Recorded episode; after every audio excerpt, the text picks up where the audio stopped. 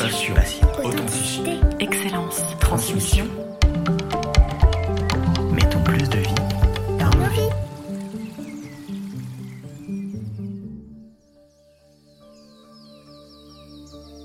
Je suis Jérôme Pitorin et je vais chaque fois, en compagnie d'experts et de passionnés, vous proposer d'enrichir vos connaissances du monde végétal, entre autres, avec de nombreux conseils et astuces, dans une quête de bien-être, le tout arrosé de bonne humeur. Bonjour à tous, très heureux de vous retrouver pour cette saison 2 de Connecter Nature en compagnie aujourd'hui de Frédéric Noël. Bonjour Frédéric, bienvenue. Merci à vous.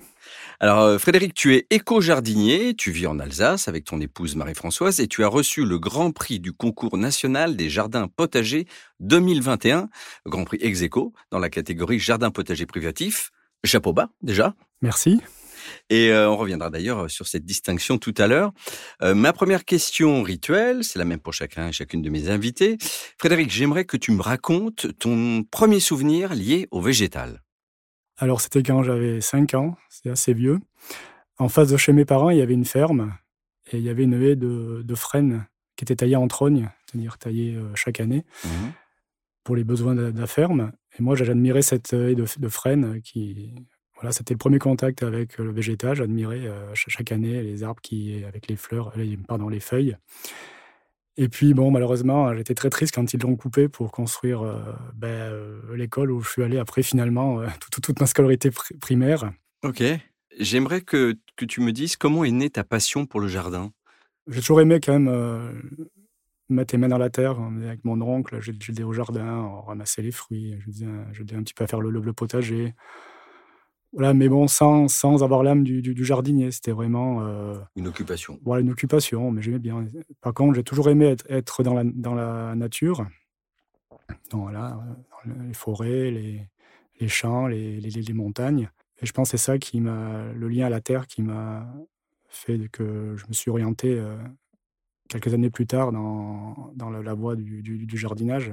Euh, avec toi, on va parler du concours national des jardins potagers et plus spécifiquement de, de ton jardin, donc à Münster, dans le Haut-Rhin. Mais euh, juste avant ça, je vais résumer un petit peu ton parcours. Donc, tu es né dans les Hautes-Alpes, tu es venu vivre ensuite en Île-de-France, on le disait. Tu as travaillé à la ville de Paris et tu as également mené des fouilles archéologiques. Euh, avant de travailler pour la ville de Strasbourg, euh, tu découvres d'autres méthodes de culture euh, propices au développement de la biodiversité, ce qui éveille cette sensibilité chez toi. Et avec Marie-Françoise, ton épouse, eh bien, vous vous installez définitivement dans les Vosges alsaciennes, où depuis 15 ans, vous avez une maison d'hôte, un gîte, le tulipier, hein, Voilà. encore une fleur, encore, Encore un arbre en tout cas, euh, dans la maison familiale de ton épouse. Alors, cher lauréat du Grand Prix 2021 des jardins potagers de France, euh, raconte-moi en quelques mots l'histoire de ton jardin déjà. Là-bas, on a deux jardins. On a un jardin qui est près de la, de la maison, Mhm. qui est jardin un peu, voilà, le petit jardin ornemental qu'on a créé euh, au fur et à mesure. On, on l'a créé même avant, quand on était encore ici à Paris, puisqu'on allait en vacances dans, dans la maison. Donc, on a commencé à le, à le planter, à, l'embellir, à le, à le défricher, parce que c'est devenu une friche, quoi. Et euh, donc, celui-là, on l'a, ça fait ouais, une bonne vingtaine d'années qu'on, l'entretient, qu'on, euh, qu'on l'embellit. Et on a eu, euh, enfin, ma femme a eu un jardin, à, à récupérer un terrain de, de famille aussi, sur lequel on a récupéré une petite surface pour faire, petite surface quand même, il y a deux- 2500 mètres carrés, pour créer un, un verger, vraiment un- une oasis de, de biodiversité avec verger et euh, zone humide, hein, euh, et, et- et- et le potager qu'on a fini donc en 2021 Mhm. au bout de quelques années de, de- de- de travail.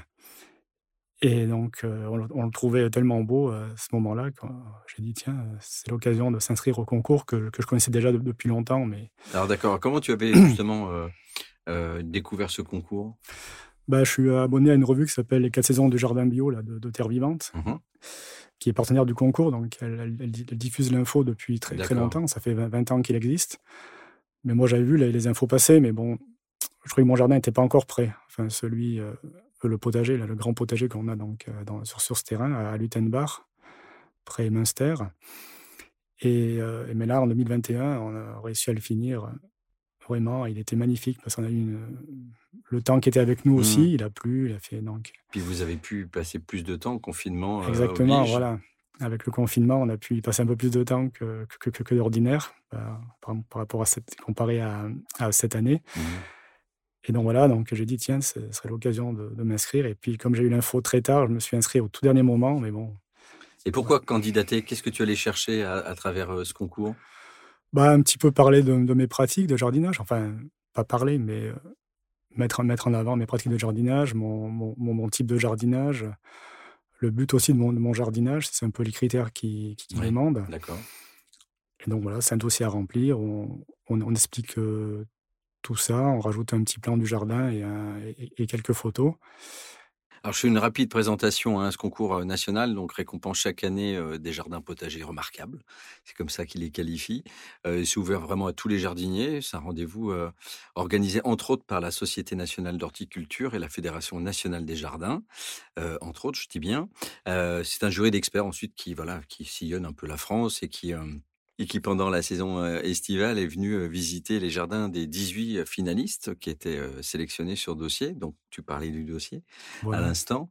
quels sont les critères demandés et les exigences du jury, justement, pour ce concours?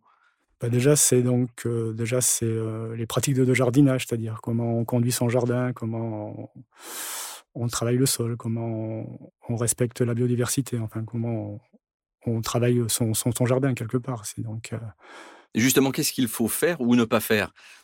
Bah, le, Maintenant, ce qui je trouve très intéressant, c'est que ces jurys de, nationaux sont très sensibles à tout ce qui est préservation de la biodiversité, préservation mmh des sols. Parce que moi, quand, j'ai commencé comme jardinier, on n'avait pas une, même, les mêmes techniques qu'il y a maintenant. C'est-à-dire, on, on martyrisait les sorts, beaucoup de chimie aussi. Et bon, vraiment, le, jardin était, était, au service de l'homme et non, non, pas le contraire. Donc, que ce soit tout propre, bien, bien, bien nettoyé, euh, pas, une mauvaise herbe. Maintenant, ça a changé et donc ils sont très sensibles à ça. Et moi, depuis 15 ans, je n'utilise plus aucun, aucun intrant chimique, aucun, aucun produit chimique, que ce soit engrais ou, ou pesticide. Et donc, je gère mon jardin comme un jardin naturel le plus proche de la, de la nature. C'est-à-dire que ce que la nature euh, fait, on voit en observant la nature, euh, ben, on adapte les mêmes techniques que fait la nature, c'est-à-dire ben, on, on tombe moins la pelouse, on désherbe moins, on laisse des zones sauvages. Mmh. Et comment tu luttes contre les maladies, les ravageurs et autres, par bah, exemple? Justement, quand on crée un, écosystème euh, durable comme ça, il y, a, un équilibre qui se fait entre les ravageurs et les autres auxiliaires, c'est-à-dire ceux qui luttent contre les, maladies et, les, et, donc les insectes euh, ravageurs. Et donc tout ça, ça, crée un équilibre, ce qui fait qu'on a moins de... Bon, je ne dis pas qu'il n'y a pas du tout d'attaque d'insectes ou de mmh maladies, mais mmh. euh, beaucoup moins. D'accord. C'est-à-dire qu'on n'a pas besoin d'utiliser voilà, de produits, euh, certes maintenant écologiques, mais euh, qu'il faut acheter, qu'il faut, qu'il faut épandre. Donc, euh. Et je crois aussi que le concours tend à faire en sorte que les jardiniers utilisent moins les choses motorisées et plus le travail à la main. Voilà, donc moi je travaille pratiquement jamais le sol.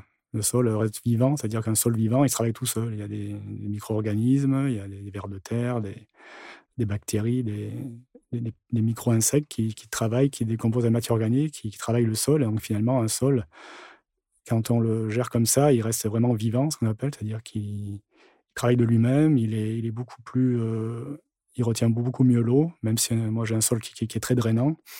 Bah, avec ce sol vivant, il retient beaucoup mieux l'eau.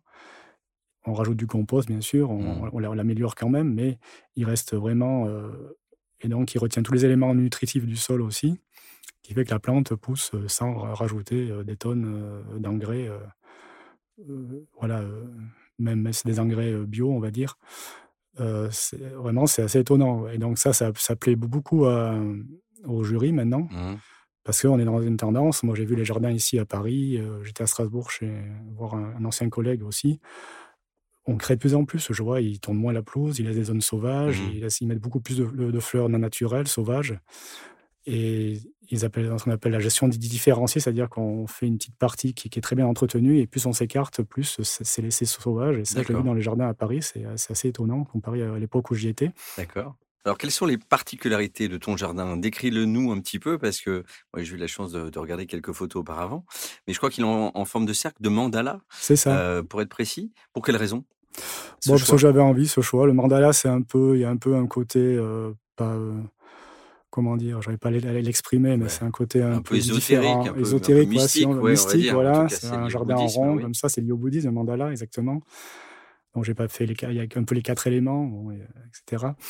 Mais bon, j'ai pas fait dans, vraiment comme on fait un mandala euh, bouddhique. J'ai juste fait un jardin en rond, quoi. Mmh entouré bah, donc, dans lequel je, bah, là, je cultive les légumes. Et autour, bah, il y a des zones sauvages, il y a des arbres fruitiers, il y a des haies, beaucoup de haies. La haie est un élément essentiel dans un, quand on crée un jardin, même un, petit jardin. Mmh euh, des mares, ça j'ai pas encore fait, mais je, vais en faire une euh, bientôt. Mais j'ai une zone humide naturelle un peu plus loin, un verger.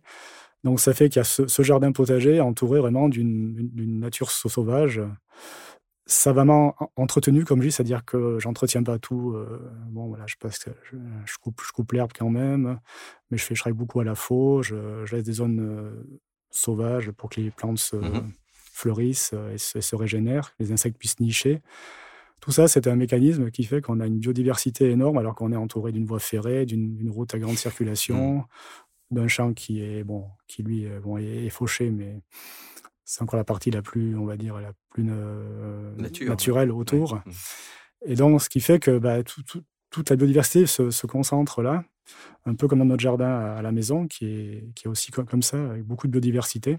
Et ton jardin, d'ailleurs, fait quelle surface? Alors, le jardin euh, potager, il fait de 200 mètres carrés à peu près. Alors, pourquoi un jardin en forme de mandala? Il y a toute évidence, évidemment, l'intérêt esthétique, j'imagine. Mais est-ce que est-ce qu'il y a un autre intérêt aussi de, de, cultiver ces légumes dans un jardin qui a cette forme-là de cercle en fait, dans un cercle et, si oui, quels sont tes petits secrets justement pour faire pousser tous tes, tes légumes dans, dans, dans, cet espace? Ben, C'est-à-dire que quand on fait un jardin en cercle finalement, on, on crée un, bah, des, surfaces qui sont plus ou moins ensoleillées finalement. Parce que si on faisait des planements toujours euh, orientés nord-sud, on, aurait toujours le soleil au même endroit. Là, là je sais qu'en faisant les, rotations, en changeant de place euh, euh, chaque année les, légumes, mmh.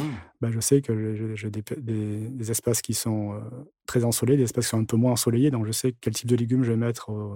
par exemple, les tomates, on les met dans des espaces plus, plus ensoleillés les légumes un peu comme les, haricots, on, les met dans des espaces, on peut les mettre dans des espaces un peu moins ensoleillés. Et comme ça, ça permet d'avoir des rotations plus faciles à faire que dans un jardin qui est vraiment euh, fait, en, fait en, en ado, en, en longueur, oui. En longueur, en genre de plat de bande. Manger aussi de, de petites parcelles qui sont en longueur comme ça. Euh, mais je trouve que c'est intéressant parce qu'on a. Alors, tu parles de rotation, c'est-à-dire que chaque année, par exemple, tu as un espace, on va dire un, quart de ton cercle euh, sur lequel tu peux avoir certains euh, légumes. Voilà, et l'année d'après, tu le déplaces. Donc, ça veut dire que l'ensoleillement n'est pas le même, du coup.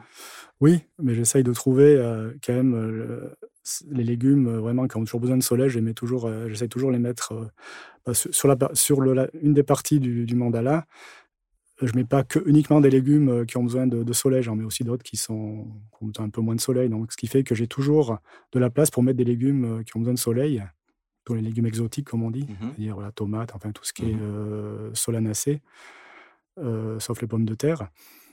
Et donc, ça permet que sur la même parcelle, je peux mettre en, rotation des légumes, une année des tomates, une année des courges, une année qui ont besoin de soleil, mais qui ne sont pas la même, la même variété et qui n'ont pas les mêmes, enfin, les mêmes besoins si, donc les mêmes besoins, mais euh, qui, euh, qui ne sont pas au même endroit.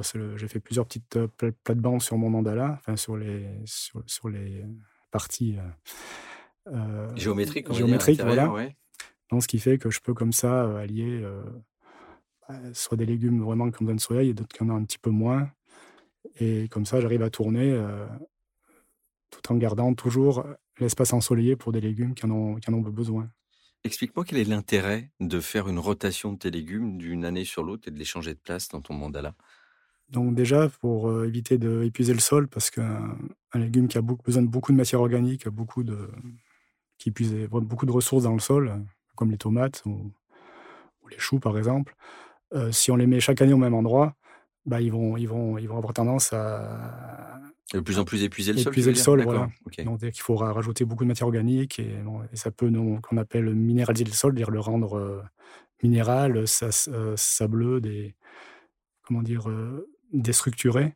Mmh. Et après, ce serait compliqué pour le rendre, donc, le rendre nouveau vivant. Donc, on change comme ça les légumes de place. Ça, c'est le premier intérêt. Le deuxième intérêt, c'est que c'est éviter les, maladies. C'est des maladies qui sont inféodées à certains légumes. Mmh. Comme les tomates ont des maladies euh, cryptogamiques dues à des champignons. Bon, si on les met tout le temps au même endroit, on peut. Les tomates, on peut dire pendant, je crois que c'est trois ans, on peut les mettre au même endroit, mais moi, je préfère les, les, les, changer de place mmh. pour éviter justement que les maladies qui, bah, qui restent dans le sol reviennent dans les tomates l'année suivante. D'accord. Il y a beaucoup de légumes comme ça, les pommes de terre aussi, par exemple. On dit faut, pas les, faut pas les remettre au même endroit pendant 5 ans, je crois parce que bah, y a des, des, maladies qui sont bah, surtout les maladies dues aux champignons. Et puis aussi, bah, pour un peu changer la, disposition des, des, plantes, ça, ça crée d'autres volumes, ça crée. c'est voilà, on voit un jardin différent chaque, chaque année, même si je remets à peu près les mêmes légumes parce que mmh. j'ai pas trop de moyens d'arroser là-bas, donc. D'accord, tu n'as pas encore prévu, tu utilises des, des ou Des oyas, oui, oui. Donc, euh, des donc on amène l'eau. voilà. les oyas, pour ceux qui ne sauraient pas, on va dire que ce sont des récipients en, terre. C'est ça. Hein, qui pourraient faire en sorte de, pouvoir humidifier le sol, mais à l'intérieur du sol. C'est qu'on ce sont des dépôts qu'on rentre à l'intérieur, on met de l'eau dedans, et l'eau est diffusée à travers cette, terre. C'est une terre qui est. Peau, enfin, c'est une, terre... Bah, une terre qui est très poreuse, qui, a une porosité ce qui fait que bah, l'eau se diffuse lentement dans le sol. C'est une terre cuite, hein, on précise. Hein, c'est une, terre cuite, évidemment. Comme un pot de fleurs, finalement. Euh, Donc, euh, et ça, c'est ton moyen d'arrosage euh, que tu utilises vraiment dans ton jardin même? Bah, dans mon jardin, enfin le jardin le potager là-bas, mmh. puisque celui de la maison, on a, on a de l'eau. Donc, pardon, dans le potager? Dans le potager, oui, parce que j'ai pour les légumes gourmands en eau, certains, j'arrose pas du tout, très très peu. Les, les oignons, tout ça, les, pommes de terre, j'arrose pas du tout. Ils arrivent à, avoir quand même la possibilité de, de, de, faire leur, leur bulbe, de grossir sans, sans, trop trop d'eau. En plus, comme je paille beaucoup, euh, dès qu'il y a une, une pluie, l'eau reste dans le sol. Par contre, des légumes vraiment euh, gourmands en eau, comme ça, les, tomates, les tomates un petit peu moins, mais les courges, les, les, courgettes, tout ça, les, potirons, ben, les oyas leur permettent d'avoir vraiment une, quantité d'eau, euh, là, j'ai vu, c'est assez étonnant, malgré la chaleur qu'on a eue. En une semaine, il restait encore de l'eau. Quoi. Mmh. Bah, ça, c'est assez magique, hein, comme euh, j'allais dire accessoire de jardinage. Tout à fait. J'invite les gens qui ne connaissent pas à, regarder ce que c'est, parce que c'est assez surprenant. C'est une, une, technique ah ancestrale qui date très, ancienne. le jury a beaucoup apprécié dans ton jardin la variété de tes légumes et qui sont assez peu courant d'ailleurs dans la région où tu es. Je me souviens avoir lu, tu as fait le, tu as le grand chou vert du nord, la courge musquée. je, ne connaissais pas la courge musquée, je connaissais le rat musqué, mais bref. La courge musquée de Provence. Les tomates et l'olivette. C'est quoi la courge musquée? Bah, C'est un, la courge musquée de Provence. C'est une, une cucurbitacée, enfin un cucurbita moscata, je crois. Qui est donc, c'est une grosse courge qui est assez, euh, assez, ouais, qui est assez volumineuse et euh, elle est un peu séparée comme ça. On a l'impression que ça a été fait pour qu'on la, coupe en tranches. C'est vraiment, elle est un peu, elle est, boursouflée comme ça, euh, prête à être tranchée. D'accord. Alors pourquoi avoir choisi des, légumes aussi, j'allais dire presque compliqués à cultiver dans ta région, puisqu'ils ne sont pas originaires du climat dans lequel, en tout cas, tu, tu les fais pousser? Bah parce que je voulais essayer, je voulais avoir un peu des variétés peu différentes, parce que si je cultivais que les légumes qui poussent en Alsace, euh, c'est vraiment adapté au climat alsacien. Euh, bon, ben, il y a les légumes racines, les, les choux, voilà, pommes de terre, carottes, euh, oignons, voilà. J'ai l'impression que tu n'aimes pas quand les choses sont trop simples, aimes bien compliquer un petit peu. Ça bah, donne du piment à ta façon de jardiner? Bah oui, j'essaye de, de, voir, je, je, je teste. Hein. Bon, l'année dernière, ça avait très bien fonctionné, les, les, les courges musquées de Provence. Je les associe souvent à les courges avec du maïs, parce que le maïs euh, fait de l'ombrage aux courges, elles, courent dedans. C'est un peu la technique de la, de la, de la, de la milpa, les milpa, les trois sœurs qu'on appelle au, Mexique, où ils, cultivent en même temps, la milpa, c'est ils cultivent en même temps les, le maïs, les courges et les, et les haricots qui montent, qui, qui montent au... Ah oui, d'accord, donc euh, ok les haricots grimpants qui montent, qui se servent du maïs comme tuteur et les courges qui, mmh. tapissent et qui, protègent le sol, c'est finalement euh, du, dessèchement. Et l'année dernière, ça a bien fonctionné avec la, courge musquée de Provence. Elle, était passée entre les maïs, donc elle avait de l'ombrage. Et cette année, je le fais aussi, euh, toujours, je mets toujours des maïs parce que le maïs aussi, ça, des maïs anciens, euh, population, ce qu'on appelle, qui n'ont pas besoin d'énormément d'eau. D'accord. Et là, j'ai mis des courges bleues de Hongrie, donc c'est-à-dire des courges qui sont bleues qui sont rouges à l'intérieur et mais qui sont bleus à l'extérieur. Et j'ai mis aussi des Lady Godiva, c'est des courges dans lesquelles on, mange les graines. On mange pas trop la chair, mais on mange les graines qui sont nues. C'est-à-dire qu'on les juste on, sort les graines, on les, on les fait un peu griller à la poêle et on les mange comme pour l'apéro. Enfin, c'est des choses comme ça. J'essaye de d'essayer, enfin que j'essaye de mettre en place, de, mmh. tester. Pour quelle raison tu jardines? C'est quoi ton but? Ben moi, j'aime le jardin, ça m'apporte un bien-être euh, déjà, euh, le fait de jardiner quand je fais pas trop dans le stress. Mais j'arrive quand même à le faire d'une façon assez, zen. Donc, bah, le bien-être d'être euh, dehors, dans la, nature, de voir pousser les, plantes. Ça aussi, ça me permet d'avoir, comme j'ai mis dans le concours, une certaine estime de, estime de soi, de se dire, bah, on est capable de faire quelque chose pour soi et pour les autres aussi. C'est ce que tu allais chercher à travers cette compétition? Essayer de, de, de, de ce qu'on te renvoie en tout cas à travers une récompense éventuelle, le fait de, de, faire du bon, du bon boulot, quoi. Oui, bon, c'est sûr, c'est toujours plaisant, mais je cherchais pas ça. C'est plus pour moi. Quand je travaille pour moi, je, suis content de ce que je fais. Je, du résultat. Du résultat, puis, de, pouvoir partager avec les autres aussi. Mmh. Dire, on partage les, on le fait visiter à des personnes, à des, à des amis. Beaucoup de gens maintenant euh, m'ont demandé de le, à le visiter. Bah oui, j'imagine. Enfin, moi, si, si, je passe dans ta région, je, serais très curieux d'aller le voir de mes yeux. Voilà. Évidemment, j'imagine que si vous avez des chambres d'hôtes et des gîtes, euh, vos clients ont, ce privilège-là. Quelle a été ta réaction lorsque on t'a décerné ce grand prix? Euh, Raconte-moi un petit peu. C'est une cérémonie? C'était quoi? Oui, ça se passe donc à la SNHF ici, donc à, rue, rue, de Grenelle, là, pas très loin d'ailleurs et donc euh, au, siège de la, au siège de la SNHF. Voilà, la ben, Société nationale d'horticulture française. De, France. Et là, donc, ben, d'abord, euh, donc on arrive, on ne sait pas du tout qu'on, a, quel prix on a. C'est-à-dire, on reçoit juste dire vous, vous êtes lauréat, voilà. Alors, c'est quoi l'émotion quand on entend son nom et qu'on se voit décerner le prix du. Bah, c'est assez spécial parce que moi, je, pensais avoir, là, j'ai dit, allez, il est beau mon jardin, mais euh, je, voilà, je pensais avoir, je dis, c'est quand même un concours dans toute la France. Mmh. Il y a sûrement des gens qui vont avoir des jardins beaucoup, beaucoup, beaucoup plus, plus beaux que, les, que, le mien. Mais c'est vrai que ça fait, ouais, c'était assez de, de, voir les gens, alors troisième prix, etc. Mmh. Puis d'être à la fin, dire premier prix, grand, grand prix, pardon, ex aequo, avec monsieur Bernard Chabas. je trouvais ça extraordinaire, quoi. J'étais, j'y croyais pas, quoi. Mmh. C'était une, consécration de ton investissement pour ton jardin, de ta passion? Bah oui, pour moi, c'est un peu une consécration, parce que ça fait quand même 20, ans, plus de 20 ans que je fais du jardin. Alors, bon, ornemental, en passant par le conventionnel, après, mmh. euh, plus vers un jardinage plus euh, vertueux, respectant les sols et, la biodiversité. Donc, ça, ça fait plaisir, parce que surtout, ce qui me fait plaisir, c'est qu'on se rend compte que ces institutions, euh, voilà, Société de France, euh, euh, Jardino, enfin toutes ces associations et tout ça, les jardins collectifs euh, ont quand même une, une dynamique et une sensibilité à, justement au jardinage vertueux oui. et chemin au jardinage qui, qui, contribue à éviter le changement climatique. Ils sont, ils sont, ils ont, ils sont beaucoup là-dessus en ce moment, c'est-à-dire gestion de l'eau, gestion de ben, respect des, des, sols, oui. gradation des sols. Agroécologique. Hein, Voilà, l'agroécologie, la permaculture, tout ça. Je trouve ça bien parce que ça, tous les jardins qui ont été euh, récompensés, même ceux qui ont eu que des, que des petits prix, sont tous des jardins qui, qui, avaient comme ça, qui avaient cette démarche de jardin euh, naturel, respectueux de la, biodiversité. Oui, parce qu'il n'y a pas que l'esthétique. Euh, la façon de travailler du jardinier, tu le disais tout à l'heure, est très importante. Exactement. Est presque même primordiale. Et, et, et, si, euh, quand bien même ton jardin n'était pas, entre guillemets, le plus beau, mais c'est ta façon de travailler et de le travailler qui a été aussi euh, récompensée et valorisée. c'est ouvert à tous les jardiniers, donc je dis ça à ceux qui nous écoutent.